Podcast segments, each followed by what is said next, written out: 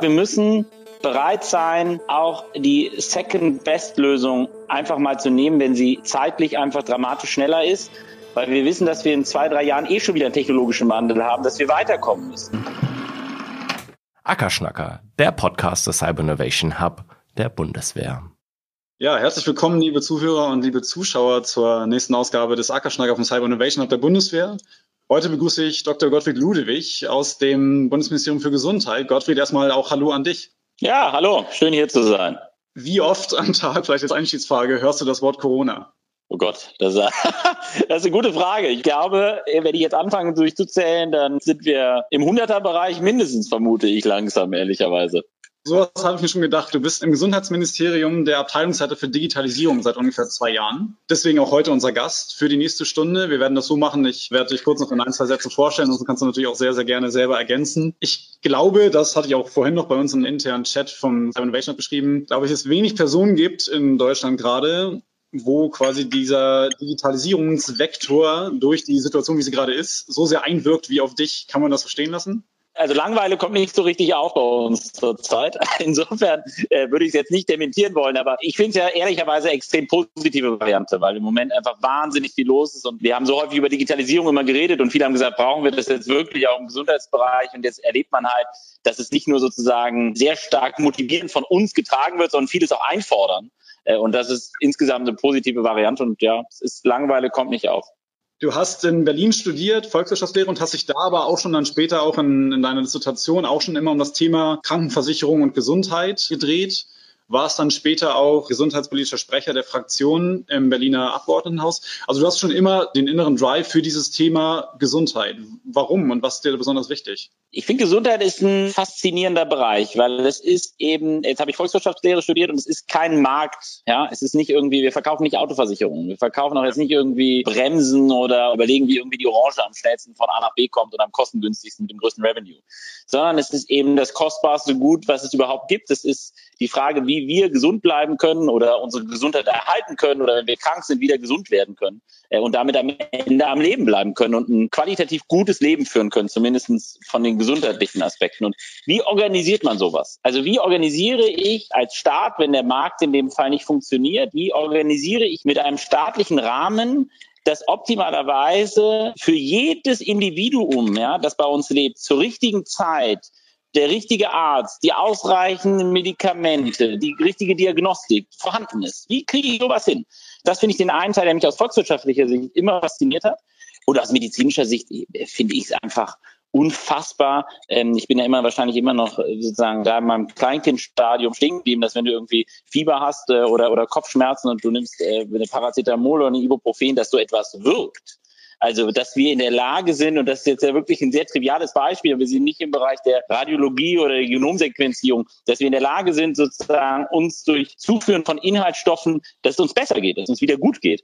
Und das finde ich ein unglaublich äh, faszinierender Bereich. Ähm, und deshalb hat mich das immer sehr, sehr, sehr, sehr angetrieben und deshalb auch seit den Studiumszeiten und in der Arbeitszeit immer, immer begleitet. Du hast gesagt, es ist ein Ressort, wo eigentlich so gut wie alles durch den Staat vorgegeben und organisiert werden muss, vielleicht anders als in anderen Ressorts. Als du dann vor zwei Jahren ungefähr das äh, Angebot bekommen hast von Jens Spahn wahrscheinlich, Leiter einer neuen Digitalisierungsabteilung zu werden. In dem Gesundheitssektor, der davor ja nicht dafür bekannt war, jetzt der, die Speerspitze der Digitalisierung zu sein. Vielleicht generell auch, weil sich Public-Sector-Institutionen damit nicht so leicht tun.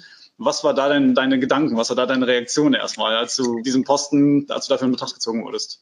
Äh, erstmal habe ich mich extrem gefreut, dass der Posten überhaupt geschaffen worden ist. Also es gab ja vorher diese Abteilung nicht.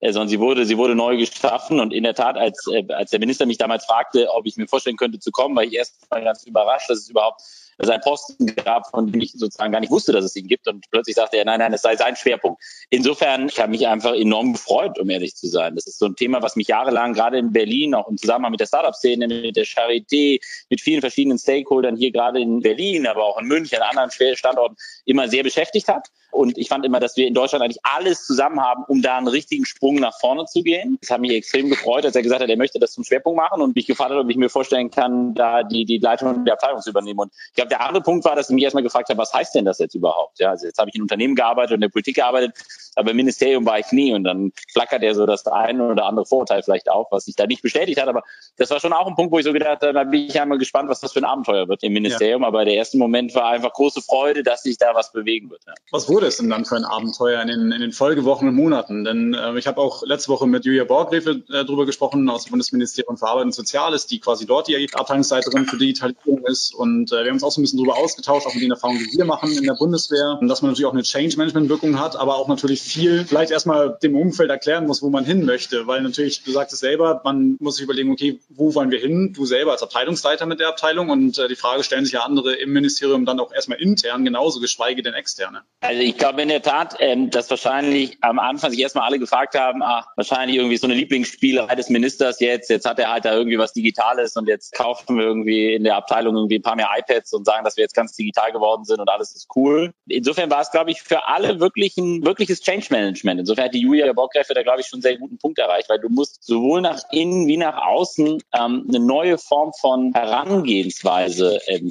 in die Strukturen bringen. Also wir verlangen ja immer von Unternehmen und von Institutionen, sie müssten agil sein, sie müssen dynamisch sein, sie müssen iterativ die Prozesse nach vorne treiben. Und meistens hängen wir dann doch im Gesetzgebungsbereich, der ja für so ein Gesundheitsministerium das Zentrale ist. Wir machen wahnsinnig viele Gesetze, weil wir den Rahmen setzen und damit eine extreme Wirkung haben, ob es jetzt ein elektronisches Rezept oder eine Patientenakte oder andere Themen sind wir müssen eben auch in der Art und Weise, wie wir Gesetze machen, uns anders aufstellen. Also meine feste Überzeugung ist zum Beispiel, wir haben das Thema äh, digitale Gesundheitsanwendung, umgangssprachlich App auf Rezept. Also, dass du eine App, die hilft, in deinem Behandlungskontext dich zu begleiten, deine Daten zu erfassen, dir dem Leistungserbringer zur Verfügung zu stellen, dass die am Ende auch durch eine Kasse bezahlt werden kann. Aus meiner Sicht eine Selbstverständlichkeit, weil diese, wenn sie eine gewisse Kriterien erfüllen, zeigen, dass sie einen positiven Mehrwert haben. Dieses Risiko einzugehen, das erste Mal in der gesetzlichen Krankenversicherung, die jedes Jahr roundabout 250, 260 Milliarden Euro ausgibt, jetzt nicht nur die Krücke zu bezahlen oder äh, die Bandage oder die Einlage, sondern so verrückt zu sein, eine App zu bezahlen, die mich im Bereich von chronischen Krankheiten wie Diabetes oder sonst was unterstützt, dieses Risiko einzugehen und zu sagen, wir wissen ungefähr, wo wir hinwollen, aber wir müssen jetzt bereit sein, nicht nur theoretisch die nächsten zehn Jahre zu diskutieren, sondern als Gesetzgeber die ersten Schritte zu gehen und dann ja. zu sehen, was passiert eigentlich in der realen Welt da draußen und dann auch wieder bereit sein, auch wieder unsere Gesetze in einen viel schnelleren Modus anzupassen. Das ist, glaube ich, äh, ich kann es nur fürs Gesundheitsministerium und für oder für meinen Bereich sagen, das ist ein ganz großer, auch kultureller Wandel, der eben nicht nur in der Gesellschaft sich vollzieht, sondern finde ich auch für den Gesetzgeber. Früher hieß es, man macht ein Gesetz und dann 10, 20 Jahre passiert nichts mehr. Das funktioniert halt nicht, wenn du Rahmenbedingungen für digitale Produkte schaffst. Ja. Das finde ich einen ganz, ganz wichtigen Punkt tatsächlich. Und das wäre auch noch später eine Frage von mir gewesen, weil das ja auch etwas ist, was äh, genauso im Verteidigungssektor der Fall ist oder neben anderen Ressorts, dass wir natürlich Gesetzgebung haben. Und ich, ich glaube jetzt so bei dir im Ressort beispielsweise gab es das E-Health-Gesetz, was so aus 2015 ungefähr kommt wo man natürlich damals, das ist jetzt fünf Jahre her, versucht hat, irgendwie den Status quo in einem Gesetz abzubilden und gefordert hat, was quasi damals Stand der Technik war. Nun hatten wir hier auch vor einigen Wochen zum Beispiel Pascal Finette im Gespräch, der meinte, heute ist der langsamste Tag ihres Lebens. Das heißt, die Geschwindigkeit der technologischen Entwicklung nimmt ja exponentiell zu. Und wenn man zum Beispiel auch guckt auf ein E-Government-Gesetz beispielsweise andersrum, was, glaube ich, ursprünglich von 2012 kommt, wo man heute gerade, gerade dabei ist, die Forderungen zu erfüllen von 2012. In der Zwischenzeit hat sich trotzdem alles exponentiell weiterentwickelt. Und und äh, deswegen finde ich das einen spannenden Punkt und äh, würde auch gerne mit dir darüber sprechen, wie man als Legislative das schaffen kann, dass man nicht quasi diese linearen Zeiträume mit Gesetzen und Umsetzungsfristen vorgibt, weil man da ja eigentlich immer hinterherhängt, oder? Ja, und ich glaube, man muss wirklich auch Mut zum Imperfektionismus haben. Ich glaube, wir müssen bereit sein, auch die Second-Best-Lösung einfach mal zu nehmen, wenn sie zeitlich einfach dramatisch schneller ist weil wir wissen, dass wir in zwei, drei Jahren eh schon wieder einen technologischen Wandel haben, dass wir weiterkommen müssen. Und ich habe manchmal den Eindruck, zumindest im Gesundheitsbereich, ich möchte das gar nicht für andere Bereiche sagen, aber wir haben lange dazu tendiert, wir nehmen ein weißes Blatt Papier, malen auf dieses Papier auf alles, was wir uns vorstellen können. Ja, also alles, was wir uns wünschen, das muss irgendwie ab dem ersten Tag in bei allen 170.000 Vertragsärzten, bei allen Apotheken, in allen Krankenhäusern funktionieren. Es muss komplett interoperabel sein. Es muss natürlich barrierefrei sein. Es muss aber auch sozusagen sämtliche weitere Leistungserbringer, eigentlich auch noch die Physiotherapeuten und die Psychotherapeuten, das einschließen. Und dann gehen wir raus in die Wirklichkeit, nachdem wir dieses Bild aufgemalt haben, das am besten der Presse vorgestellt haben. Und dann gehen wir raus in die Öffentlichkeit. Alle sagen erstmal super, toll, weil ihr habt alles bedacht. Und dann sind wir ein Jahr später und alle stellen fest, oh Gott, die Wirklichkeit kann das gar nicht abbilden. Es ist ein so komplexes IT-Projekt geworden, dass es nicht funktioniert. Und ich glaube, das ist ein bisschen ähm, eine deutsche Krankheit, die vielleicht in früheren Jahrzehnten und Jahrhunderten irgendwie, ich meine, wir bauen nicht umsonst die besten Schrauben wahrscheinlich in der ganzen Welt und so. Wir haben so lange an Dingen rumgetüftelt, bis es so gut ist oder Fensterrahmen oder so. Aber in der digitalen Welt, glaube ich, tut uns diese Kerneigenschaft, steht die uns manchmal im Wege. Wir müssen bereit sein, auch eine nicht perfekte Lösung zu akzeptieren und erstmal auszuprobieren und dann iterativ weiterzuentwickeln. Und das ja. müssen wir halt lernen, glaube ich, auch an der Politik zu verteidigen. Das ist für mich ein ganz klares Learning aus den zwei Jahren. Das ist auch das, wie wir es angehen, dass ich immer sage, ja, gewisse Dinge bildet es nicht ab und ja, die elektronische Patientenakte ist am Anfang wahrscheinlich ein PDF-Sammelordner. Ja, okay, ihr könnt mir alle sagen, wie schlimm das ist, aber bis ich alle strukturierten Daten, also alle Daten strukturiert habe im Gesundheitswesen, können wir auch noch mal zehn Jahre warten. Aber ich glaube, der Versicherte will nicht zehn Jahre warten, sondern er will seine Akte, weil sonst nimmt er sich die Akte nämlich irgendwann bei Apple oder Google oder sonst jemand anders. Und ich finde, als Staat müssen wir ein Angebot machen. Also sehr lange Antwort eigentlich auf eine einfache Frage. Ich glaube, wir müssen bereit sein, in kurzen Abständen auch mal Dinge zu akzeptieren, die nicht perfekt sind und dem Wissen, dass wir sie immer besser machen. Das kommt uns aus unserer Arbeit auch sehr bekannt vor hier. Auch wir arbeiten hier quasi mit dem MVP, das Minimum Viable ja. Product. Wir heben uns da vielleicht auch so ein bisschen von der bisherigen Bundeswehrbeschaffung ab, wo es eben auch darum ging, wirklich im Detail vorzudefinieren, was gebraucht wird, ohne vielleicht sogar die Lösung überhaupt zu kennen. Und ähm, das ist eben gerade mit heutigen Innovationszyklen, wo Lösungen am Markt sind, von denen man noch gar nicht weiß, für Probleme, die man aber selber schon hat, schwierig, sowas vorzudefinieren. Und ich glaube, deswegen ist es was, was äh, durchaus in vielen Ressorts anwendbar ist. Auf der anderen Seite, das hast du ja auch selber schon gesagt, ist dieses Prinzip, dieses Perpetual Beta. Also man bringt erstmal eine Lösung auf den Markt, die ist noch nicht perfekt, dann kann man nachjustieren, nachjustieren, nachjustieren und dann lebt das Ganze agil. Das ist ja als Software heutzutage schon gelebte Praxis, dass man auch ständig dann Updates bekommt etc. Äh, in einem Ressort wie bei deinem mit dem Datenschutz zum Beispiel und auch bei unseren Herausforderungen, die wir haben teilweise, wenn es um Verschlusssachen und sicherheitskritische Dinge geht, gar nicht so einfach. Wie kann man diese Konflikte auflösen? Es ist nicht einfach und wahrscheinlich ist ein gewisser Konflikt auch nicht äh, auflösbar. Also Natürlich haben wir beim Thema Sicherheit nicht viel Verhandlungsspielraum.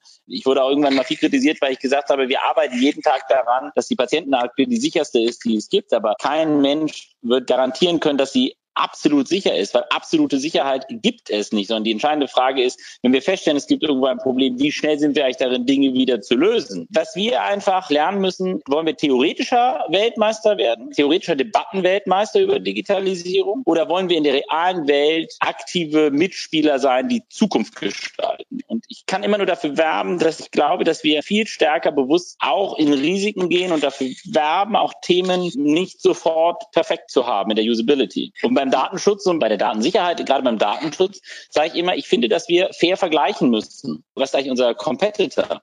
Und ich finde das eigentlich immer wieder eine Diskussion, die wir jedes Mal wieder leidenschaftlich führen. Warum eigentlich jetzt eine gesetzliche Krankenversicherung deutlich höhere Datenschutz Standards erfüllen muss als Apple und Google, die unter der Datenschutzgrundverordnung stehen. Da kann man lange darüber diskutieren, weil dann heißt es, ja, bei einer Krankenkasse hat irgendwie ein Abhängigkeitsverhältnis zum Versicherten. Das mag alles richtig sein aus einer theoretischen Welt, aber ich sage immer, am Ende ist eine gesetzliche Krankenversicherung eine Institution, die meiner staatlichen Kontrolle unterliegt und ein Apple und Google Konzern, die super Produkte bauen, gar keine Offense zu denen, aber ich finde, wenn wir wollen, dass auch unsere Systeme staatlich kontrolliert wettbewerbsfähig sind, müssen wir irgendwie ein gleiches Spielfeld am Ende bauen und die gleichen Spielregeln haben. Und da, glaube ich, tun wir uns manchmal bei staatlichen Institutionen schwer, um dann ja. fünf Jahre später wieder zu diskutieren, wie kann es eigentlich sein, dass es keine Patientenakte der Krankenversicherung gibt, aber halt alle, die von Google und Apple nutzen, da hätten die doch mal schneller da damals reagieren müssen. Und da finde ich, gehört ein bisschen Offenheit der Debatte dazu und auch das Durchstehen, dass wir einfach Themen durchhalten müssen. Wir hatten das auch beim Thema Datennutzung. Forschungsdatenzentrum war letztes Jahr ein Riesendiskussionsthema in der Gesundheitsbranche. Äh, wo wir einfach ein System, was es seit 15 Jahren gibt, nämlich Abrechnungsdaten von den Krankenversicherungen an einem Punkt pseudonymisiert, anonymisiert sammeln, um sie auszuwerten, äh, um Behandlungen verbessern zu können, um die Wirkung von Medikamenten langfristig nachvollziehen zu können, um sozusagen vom letzten Platz der Versorgungsforschung und Gesundheitssystem zumindest vielleicht mal ins Mittelfeld zu kommen. Wir haben dieses System einfach schneller und umfassender gemacht. Viel mehr haben wir eigentlich gar nicht gemacht. Wir haben es einfach nur schneller gemacht und umfassender. Und die Debatte, die letztes Jahr im Oktober darum stattgefunden hat, nach dem Motto, der Gesundheitsminister möchte alle Daten sehen von jedem Versicherten und möchte sozusagen den gläsernen Bürger. Und da glaube ich immer wieder, dass wir echt vorsichtig sein müssen in der Art und Weise, wie wir auch Debatten führen in unserem Land zu dem Thema. Ähm, weil wir, finde ich, so häufig gerne über Fake News in anderen Ländern uns beschweren. Und wenn ich mir so manche Fach Sachdebatte anschaue, ich mir wünsche, dass wir viel, viel stärker an der Sachlage orientiert diskutieren und nicht so schnell in diese Überschriften kommen, äh, nach dem Motto, der Datenschutz wird da nicht berechtigt, das ist unsicher und so. Und da, glaube ich, müssen wir auch in die Debattenkultur eine andere Drive einbringen. Ein Tool, um das zu erreichen, habt ihr den Health Innovation Hub aus der Taufe gehoben, auch ungefähr so vor anderthalb, zwei Jahren. Vielleicht kannst du kurz einmal zusammenfassen, was quasi Mission des Health Innovation Hub ist und wie es auch zu dem Entschluss kam, so eine Institution aus der Taufe zu heben. Also ohne zu viel Lob verteilen zu wollen, weil ich ja sonst jetzt hier Gefahr laufe, unterstellt zu bekommen, dass ihr mich nur deshalb eingeladen habt. Aber der Grundgedanke des Health Innovation Hub ist in der Tat entstanden bei einem Besuch des Ministers. Ganz am Anfang der Amtszeit waren wir zu Besuch beim Cyber Innovation Hub der Bundeswehr und haben damals Gespräche geführt. Der Termin war, glaube ich, noch vereinbart aus einer Zeit, als der Minister noch Staatssekretär im Finanzministerium war. Und er hat ihn aber wahrgenommen und wir sozusagen haben den Termin gemacht, hatten tolle Gespräche, haben das Konzept verstanden und auf der Rückfahrt sagt dann der Minister, warum eigentlich nicht wir, ob wir sowas nicht auch brauchen. Äh, und das Konzept hat uns dann sehr schnell überzeugt und wir haben gesagt, wir brauchen auch etwas ähm, ausgelagert. Wir haben es ein bisschen anders aufgestellt als jetzt der Cyber Innovation, aber die Grundidee ist, glaube ich, relativ die gleiche. Wir brauchen Expertinnen und Experten, die Erfahrung in dem Bereich haben, also Gesundheit, aber eben nicht aus der Verwaltungssicht, sondern eher aus der Startup, aus der Kassen, aus der Krankenhaus, aus der Medizinprodukteherstellersicht, also aus der Sicht des wirklichen Gesundheitsmarktes und das optimalerweise auch noch international. Ähm, und wir brauchen sie auf der einen Seite nah bei uns, weshalb sie sozusagen jetzt auch glücklicherweise nur 150 Meter entfernt von uns in der Torstraße 223 für alle, die sie mal besuchen wollen, ihr Quartier gefunden haben. Aber wir brauchen ja. sie eben auch nicht im Ministerium, weil wir glauben, dass sie weitere freidenkend bleiben sollen und nicht in dieser Struktur, die ein Ministerium nun mal vorgibt denken sollen, sondern sie sollen weiter frei denken und ihren Raum haben. Sie sind also ein Beratungsgremium, ein Diskursgremium, ein Gremium, was Ideen für uns sammelt, das Ideen bei uns reinspielt, das uns auch manchmal wahnsinnig auf die Nerven geht, weil sie sagen, wir sind zu langsam oder wir sind zu schwerfällig. Also es ist wirklich auch leidenschaftliche Debatten, die sich daraus entwickelt haben. Und da haben wir jetzt so 15 Kolleginnen und Kollegen, die jetzt, glaube ich, ein gutes Jahr sozusagen jetzt Bestand feiern unter der Leitung von, von Jörg Kleber-Team, der früher mal das Universitätsklinikum Eppendorf geleitet hat und dann Chief Medical Officer Investor von General Electric in den USA war.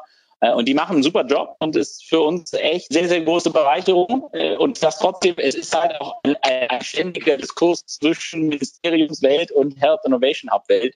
Da gibt es immer wieder die muntere Diskussion. Aber am Ende sage ich ganz klar, konkreter Output, beispielsweise beim Thema Air auf Rezept, den Leitfaden, den BFAM veröffentlicht haben, viele Punkte, wo die uns echt geholfen haben.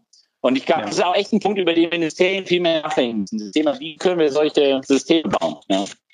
Der Health Innovation Hub hat die Website von denen ist ja auch dann mit dem Jahr 2025, also Health Innovation Hub 2025. Und ich sage noch selber, also quasi Gesundheit 2025 als Claim. Was verbirgt sich da für eine Vision hinter? Ist das Ergebnis offen? Hast du da vielleicht eine eigene Vorstellung, was Gesundheit 2025 sein kann? Glaube ich, mehr eine Zielsetzung in der Hinsicht, dass wir darüber damit zum Ausdruck wollen, wir denken weiter als nur in der Legislaturperiode. Also wir gehen weit darüber hinaus. Unser Ansatz für das, was wir jetzt ausrichten, ist nicht was für zwei, drei Jahre, sondern es ist wirklich ein komplettes Neuaufstellen von Gesundheitswesen mit Blick auf Digitalisierung. Und wir legen jetzt die Grundlagen, um Datenaustausch und Datenverfügbarkeit zu verbessern, damit wir Forschung besser machen können. Wir legen die Grundlagen dafür, dass Patientinnen und Patienten ihre Daten schneller zur Verfügung haben, wie beispielsweise beim elektronischen Patientenrezept oder bei der Akte, und zwar nicht, weil die das dann so schön auf ihrem Handy haben, sondern weil die daraus einen konkreten Mehrwert haben. Also wenn ich ein Rezept habe, kann ich natürlich eine Mehrwertanwendung drüber laufen lassen, die kontrolliert, ob die Medikamente, die ich nehme, sich überhaupt gegenseitig vertragen. Und all solche Themen, über die denken wir nach und die eben mit der Zielstellung 2025 und mit einem komplett auch Bereitschaft neu zu denken äh, und eben nicht in dem kleinen Klein von 2019, 2020 zu verharren. Das ist so ein bisschen der Approach bei 2025 wir können gerne jetzt auf die aktuelle Situation auch zu sprechen kommen, weil ich glaube, und das hast du ja auch am Anfang schon so ein bisschen durchklingen lassen, wie gesagt, den ganzen Digitalisierungsvorhaben, die ihr vielleicht auch in der Abteilung habt, wo auch vielleicht vorher dann ein bisschen Skepsis war, dass man sagt, wozu braucht man die Abteilung, vielleicht wozu braucht man so ein Health Innovation Hub. Auf einmal kommt so eine Lage wie jetzt, wo die Menschen ja auch eigentlich das Bedürfnis haben, in einer gewissen Situation zum Arzt zu gehen aber möglichst den Kontakt mit anderen Menschen meiden sollen. Und das ist ja eigentlich der ideale Use Case für genau das, was, was du auch schon angedeutet hast, wenn es um Telemedizin und virtuelle Sprechstunde geht. Wie waren jetzt in den vergangenen Wochen auch wirklich kurzfristig und konkret die Schritte, um da vielleicht auch dann Hürden wegzuräumen, die wahrscheinlich sonst sehr viel länger Bestand gehabt hätten?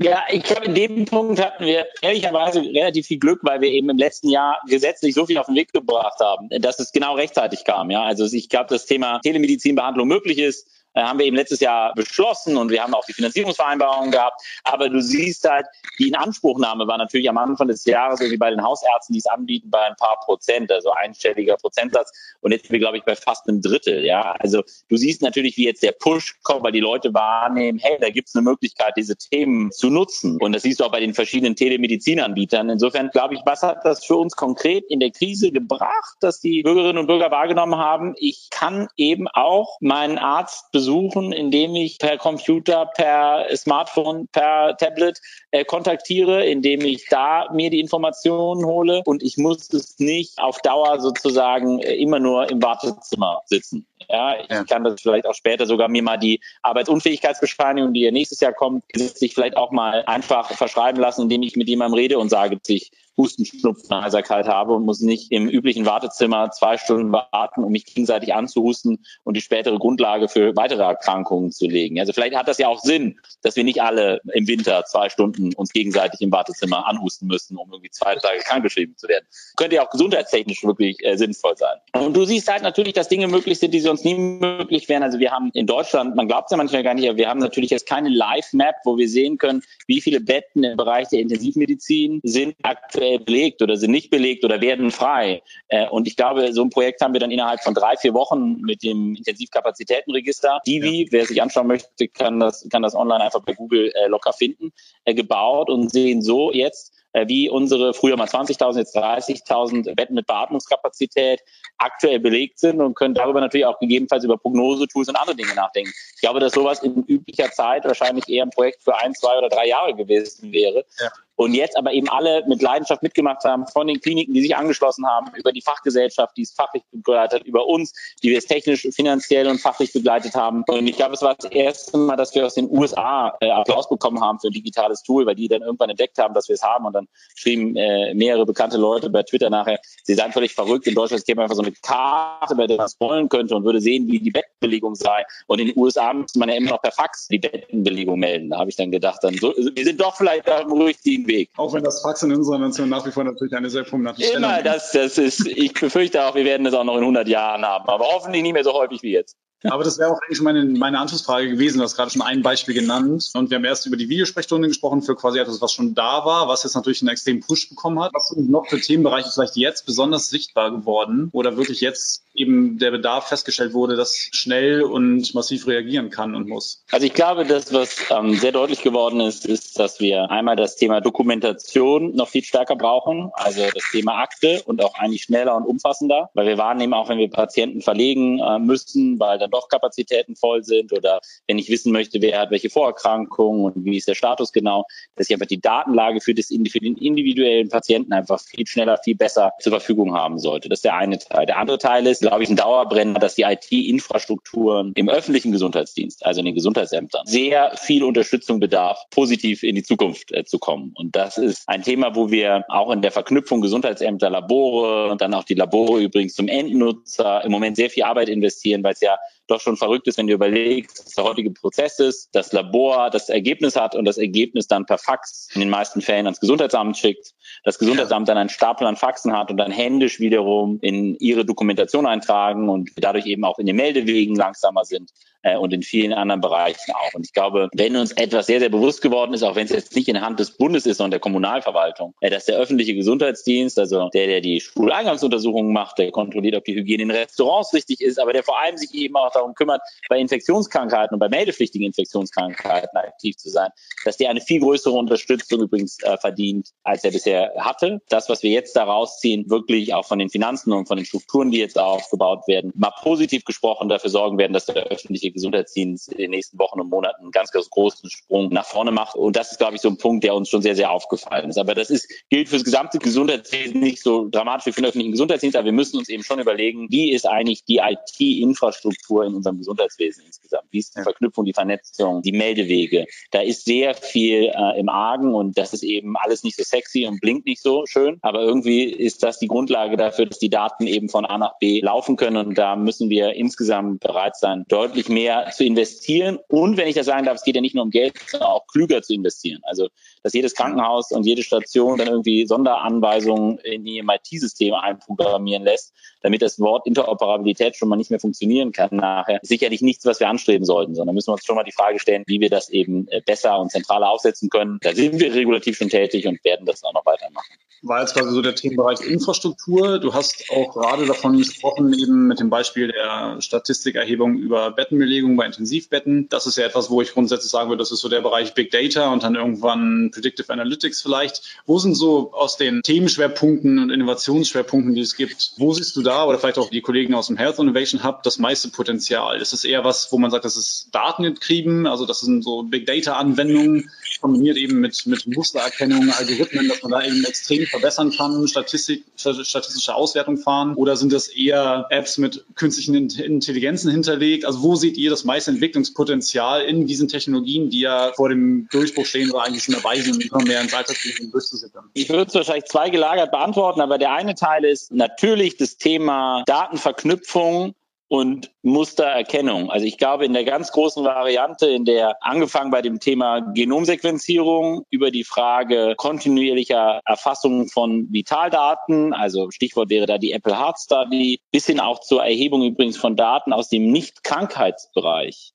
Also wir sammeln ja. heute im Gesundheitswesen immer erst Daten, wenn Menschen den Status krank eigentlich erreicht haben. Und wir kommen in eine Welt, in der das viel stärker zusammenwächst. Die Welt, die sozusagen vor Krankheit und ab Statuskrankheit passiert. Und ich glaube, das wird sozusagen unser Verständnis von Gesundheit oder Krankheit dramatisch verändern und auch die Frage, wann wir eingreifen äh, im ja. Gesundheitssystem dramatisch äh, verändern. Das nennen wir heute dann Prävention. Insofern ist es vielleicht auch nicht so ganz was Neues, der Grundgedanke. Aber dadurch, dass wir die Daten heute erheben und verknüpfen können, werden wir in den nächsten Jahren, da glaube ich aber eher an fünf, sechs, sieben, acht Jahre, in eine ganz neue Form von Definition und Verständnis von Krankheitsentwicklung reinkommen und die auch viel persönlicher wird. Also die Gruppe, nicht dieser eine Blockbuster-Krebsmedikament, der nur bei 20 Prozent wirkt, sondern du wirst viel stärker präzise, stratifiziert oder personalisierte Medizin erleben. So, das ist der große Trend, der wirklich das Thema Gesundheitswesen so radikal verändern wird wie wahrscheinlich vor gut 100 Jahren. Der andere Teil, der glaube ich viel kleiner ist, aber der mindestens auch genauso wichtig ist, der heute schon passiert, ist das ganze Frage Sensorik, Überwachung. Also meine Lieblings, die Fontane-Studie von der Charité ist da immer ein schönes Beispiel, es gibt aber viele andere auch.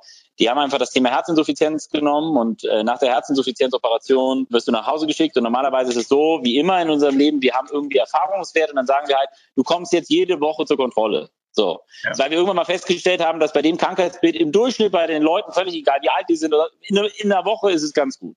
Nichts anderes hat diese Studie gemacht, als sozusagen Vitalwerte der Betroffenen dreimal am Tag gemessen und die in eine Datenbank, würde ich sagen, die wir auch schon in den 90ern hätten programmieren können, reingespielt und mit Ober- und Untergrenzen versehen. Und wenn diese Grenzen überschritten worden sind, hat der Arzt in dem Moment und eben nicht jede Woche, sondern in dem Moment, mal nach drei Tagen, mal nach zehn, eingegriffen ja. und geschaut, was ist. Und das hat die Mortalitätsrate von 11 Prozent auf 8 Prozent in einer groß angelegten Studie reduziert. Also drei Menschen von 100 weniger sind gestorben. Und ich glaube, das zeigt, dass dieses Thema Sensorik, also die Erfassung von Daten im Nachkrankheitsverlauf oder im krankheitsbegleitenden Verlauf, äh, eine Riesenchance bietet, viel präziser einzugreifen. Also der Zeitpunkt, wann greift der Arzt an, wird sich durch Sensorik in ganz vielen kleinen Bestandteilen, und da sind ganz viele diese Apps eben auch ein Riesenthema, sich verändern und damit Gesundheit besser machen. Das sind, glaube ich, so zwei Trends. Ähm, der eine sehr, sehr groß äh, und der andere vielleicht eigentlich sehr klein, aber beide mit einer e-, enormen Wirkung, die ich vermute, dass die kommen wird. Mal schauen, ob es so wird.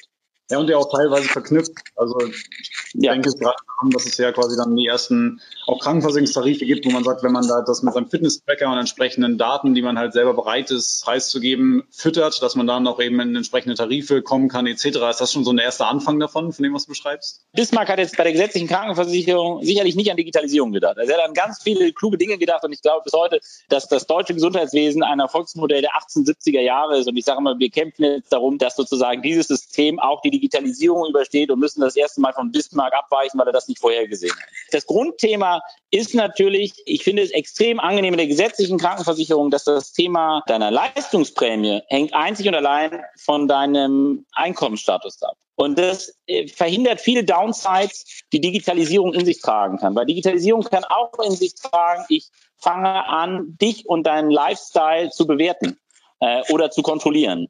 Und ich glaube, dass wir das in, in vielen Bereichen über Aufklärung und über andere Dinge tun sollten. Aber wir sollten es nicht so tun, dass am Ende meine Krankenkasse eben sagt, oh Gottfried, heute bist du aber nur 3000 Schritte gelaufen. Äh, das ist schon mal schlecht für deinen Tarif. Das finde ich ist nicht ihr Ansatz, den hatten wir nie. Und deshalb glaube ich immer, dass unser System eigentlich sehr erfolgsversprechend ist, weil es diese Downside, die wir in Amerika sicherlich sehen werden, in anderen Bereichen, nicht haben werden. Und deshalb wirklich die Konzentration der Kassen darauf geht, wie kann ich die Versorgung verbessern, weil wenn ich die Versorgung verbessere, wird mein Patient dann hoffentlich auch nicht so schnell krank, äh, bleibt fitter und gesünder, aber äh, oder der Arzt erreicht ihn rechtzeitig. Äh, aber deshalb bin ich eigentlich ganz froh, dass wir solche Tarife haben, die eben nicht vom Fitness-Track ab. Ja, weil es ansonsten natürlich ein Spannungsfeld ist. Auf der einen Seite eben das, was du vorher beschrieben hast, dass man schaut, aufgrund der Daten, die man erheben kann, ab wann ist ein Mensch wirklich krank und vielleicht schon wieder arbeiten kann. Aber auf der anderen Seite kann man das natürlich dann auch auf dem anderen Wege bemerkbar machen, eben beispielsweise, dass dann der Lifestyle bewertet wird. Also das ist ja quasi technisch sehr, sehr verwandt und vom Umgang der Daten auch sehr, sehr verwandt und dann ja letzten Endes dann eine Frage der, der Gesetzgebung bei euch. Genau, also ganz exakt. Und ich glaube, genau das ist der Punkt. Rechtzeitiger Eingriff, Begleitung, bessere Ansprache. Also ich finde auch Datennutzung übrigens. Ich glaube, wir sehen in anderen Daten der Rentenversicherung beispielsweise ein paar Jahre vorher, bevor Menschen arbeitsunfähig werden. Theoretisch dürfen wir Menschen dann eigentlich ansprechen, ihnen helfen, sie unterstützen. Da würde ich immer sagen, Unterstützungsangebote ja. Aber ähm, Incentivierung im Sinne von einem Malus äh, oder irgendeine Incentivierung, nein, sondern immer nur das freiwillige Angebot. Und ich glaube, dann behält Digitalisierung eben auch ihre Akzeptanz. Ja? Und das ist ja am Ende auch mindestens genauso entscheidend, weil der trägt seinen Fitness-Tracker noch, äh, wenn irgendwann der Fitness-Tracker dir sagt, dass du heute nicht auf der Couch bleiben darfst. Also es soll ja immer noch meine Entscheidung bleiben, ob ich auf der Couch bleiben möchte. Das sind natürlich spannende Fragen, weil die hatte ich auch in Gesprächen der vergangenen Wochen beispielsweise mit Andreas Weigand, dem äh, ehemaligen Forschungschef von Amazon, der auch genau darüber gesprochen hat, dass eben Daten verwendet werden können, um den Nutzer zugute zu kommen. Auf der anderen Seite eben auch die Rolle des Staates, da zu gucken, dass das halt human-centric bleibt und nicht umgekehrt wird. Von daher ist es natürlich ein sehr, sehr großes Spannungsfeld. Ich würde vielleicht etwas mehr auf die momentane Situation noch gucken und auf die Corona-Krise. Jens Spahn hat vor wenigen Tagen gesagt, er hat etwas erlebt in der Politik wie eine Startup-Mentalität. Also Startup-Mentalität in der Politik, hat er gesagt. Siehst du das auch so? Was meinte er damit vielleicht und wo, wo hat sich das bemerkbar gemacht? Vielleicht bei euch im Ministerium oder auch in der Zusammenarbeit mit anderen Ressorts vielleicht?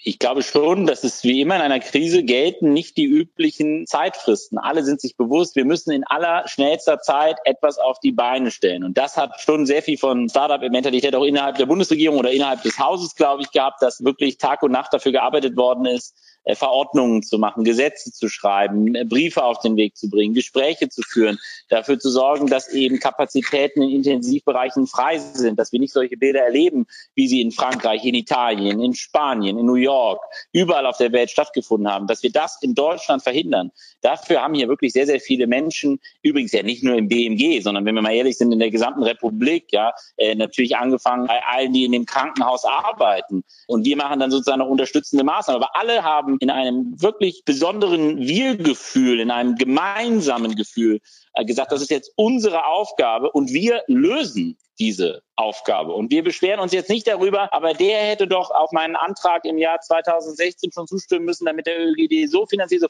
Das war einfach ja. raus. Sonst ging einfach, fand auch über Parteigrenzen, über Ländergrenzen, also im Sinne über Föderalismus hinweg. Wir kümmern uns jetzt gemeinsam. Und das muss ich persönlich sagen, hat nicht einfach total positiv gestimmt mit Blick auf, sagen wir mal, unser Land. Also wenn ich das mal so ein bisschen pathetisch sagen darf, wie plötzlich einfach diese Bereitschaft, wir haben ein Problem und wir haben Sorge, dass es so wird wie in anderen Ländern und jetzt ist uns egal wie, aber wir sorgen dafür gemeinsam, dass das nicht so passiert. Da war jetzt auch egal, ob man abends um 23 Uhr telefoniert hat oder morgens um 6 dafür. Man hat es einfach gemacht und es hat dann am Ende jetzt halbwegs gut funktioniert. Es hat ja so gut funktioniert, dass manche uns jetzt vorwerfen, warum wir es überhaupt alles gemacht haben.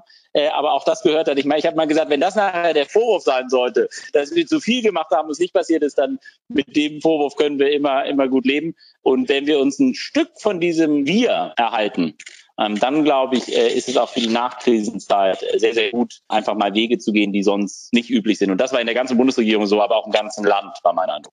Dafür wünsche ich dir alles Gute. Drück weiter in die Daumen, dass ihr das mit so viel Fortune macht in dieser spannenden Zeit, alles in den, in den kommenden Wochen die ja weiterhin so intensiv bleiben werden. Und wenn es die Situation gelegt hat, dann freuen wir uns, wenn ihr gerne wieder Gast bei uns im Hause seid. Danke für deine Zeit. Das war ja. sehr spannend, die Einblicke jetzt in, in euer operatives Ministerium zu bekommen. Dankeschön. Herzlichen Dank. Hat mir sehr viel Freude gemacht und auf ganz, ganz bald. Das war der Ackerschnacker. Abonnieren auf ackerschnacker.info.